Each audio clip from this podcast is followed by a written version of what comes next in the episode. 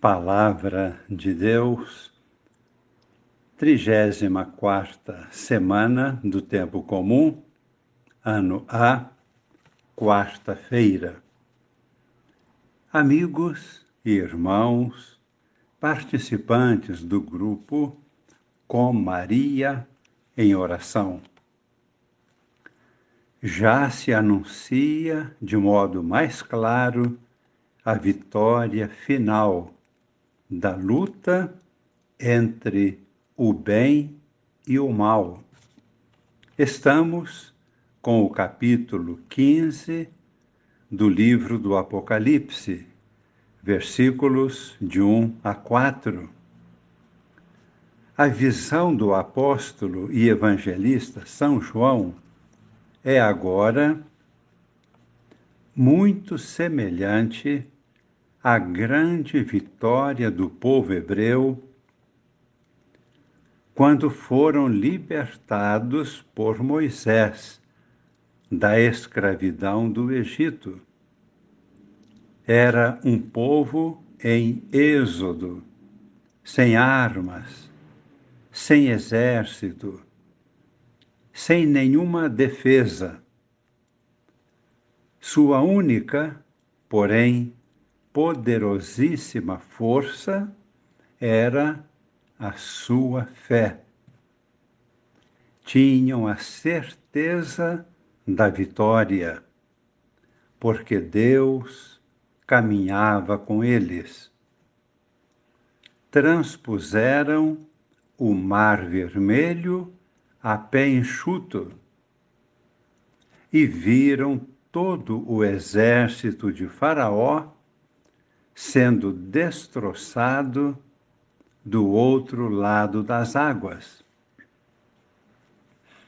Agora, na visão de São João, no Apocalipse, ele vê, versículo 1, mais um extraordinário sinal no céu.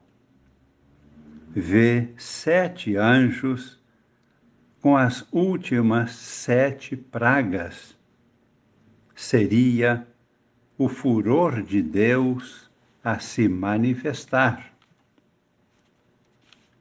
Versículo 2: Viu também como que um mar de vidro misturado com fogo, e sobre este mar, fantástico, o apóstolo vê todos aqueles que saíram vitoriosos do confronto com a besta. Seguravam em suas mãos as harpas de Deus. No versículo 3, entoavam o cântico de Moisés, o servo de Deus e também o cântico do Cordeiro, dizendo: Grandes e admiráveis são as tuas obras, Senhor Deus Todo-Poderoso.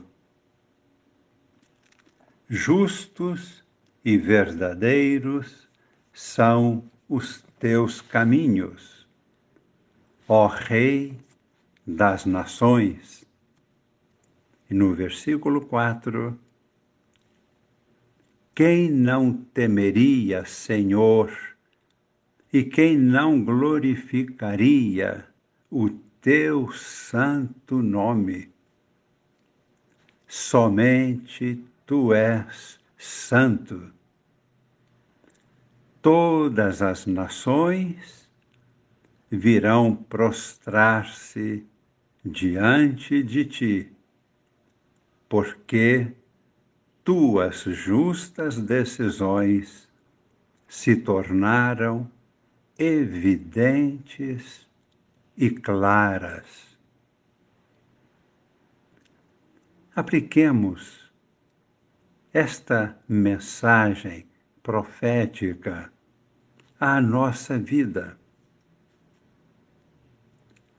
Quando acolhemos Jesus como Deus e Senhor em nossa vida, o que acontece?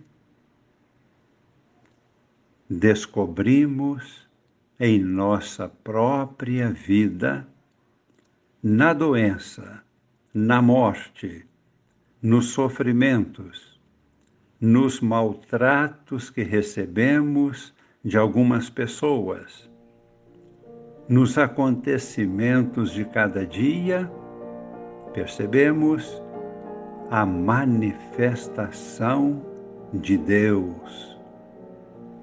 O poder de Deus nos acompanhando e nos defendendo preparando o nosso caminho e abrindo uma estrada para nós.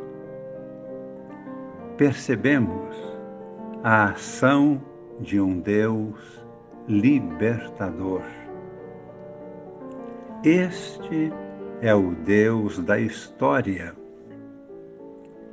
Este é o Deus libertador de toda a humanidade. Este é o Deus da esperança. Ele é o princípio e o fim. Ele é o Alfa e o Ômega. Este é o Deus que abençoa o pão da humanidade. É o Deus que santifica o trabalho e derrama sua bênção sobre nossas feridas e dores como um bálsamo que cura e alivia as dores. Este é o Deus que está nos acompanhando nestes momentos difíceis de nossa história atual, com tantos conflitos, guerras, pandemia, povos sendo escravizados e muitos morrendo de fome, com terríveis ameaças de pessoas descontroladas, ameaças de realizarem um extermínio de dois terços da humanidade. Este é o Deus que está se manifestando contra o bárbaro sacrifício de centenas de milhares de crianças recém-nascidas, ou mesmo antes do seu nascimento. Deus se levanta contra toda forma de escravidão. Deus vem em socorro da humanidade pecadora, sim, é verdade, mas uma humanidade que clama por misericórdia e acredita no poder do sangue do Cordeiro e na força do seu Espírito. Rezemos pois, unindo-nos agora a toda a humanidade, clamando a Deus, pedindo misericórdia, proteção, luz, força, vida. E o Deus da história que nos acompanha derrama a sua bênção sobre nós. Desça sobre nós e permaneça para sempre a bênção de Deus Todo-Poderoso, Pai e Filho e Espírito Santo. Amém.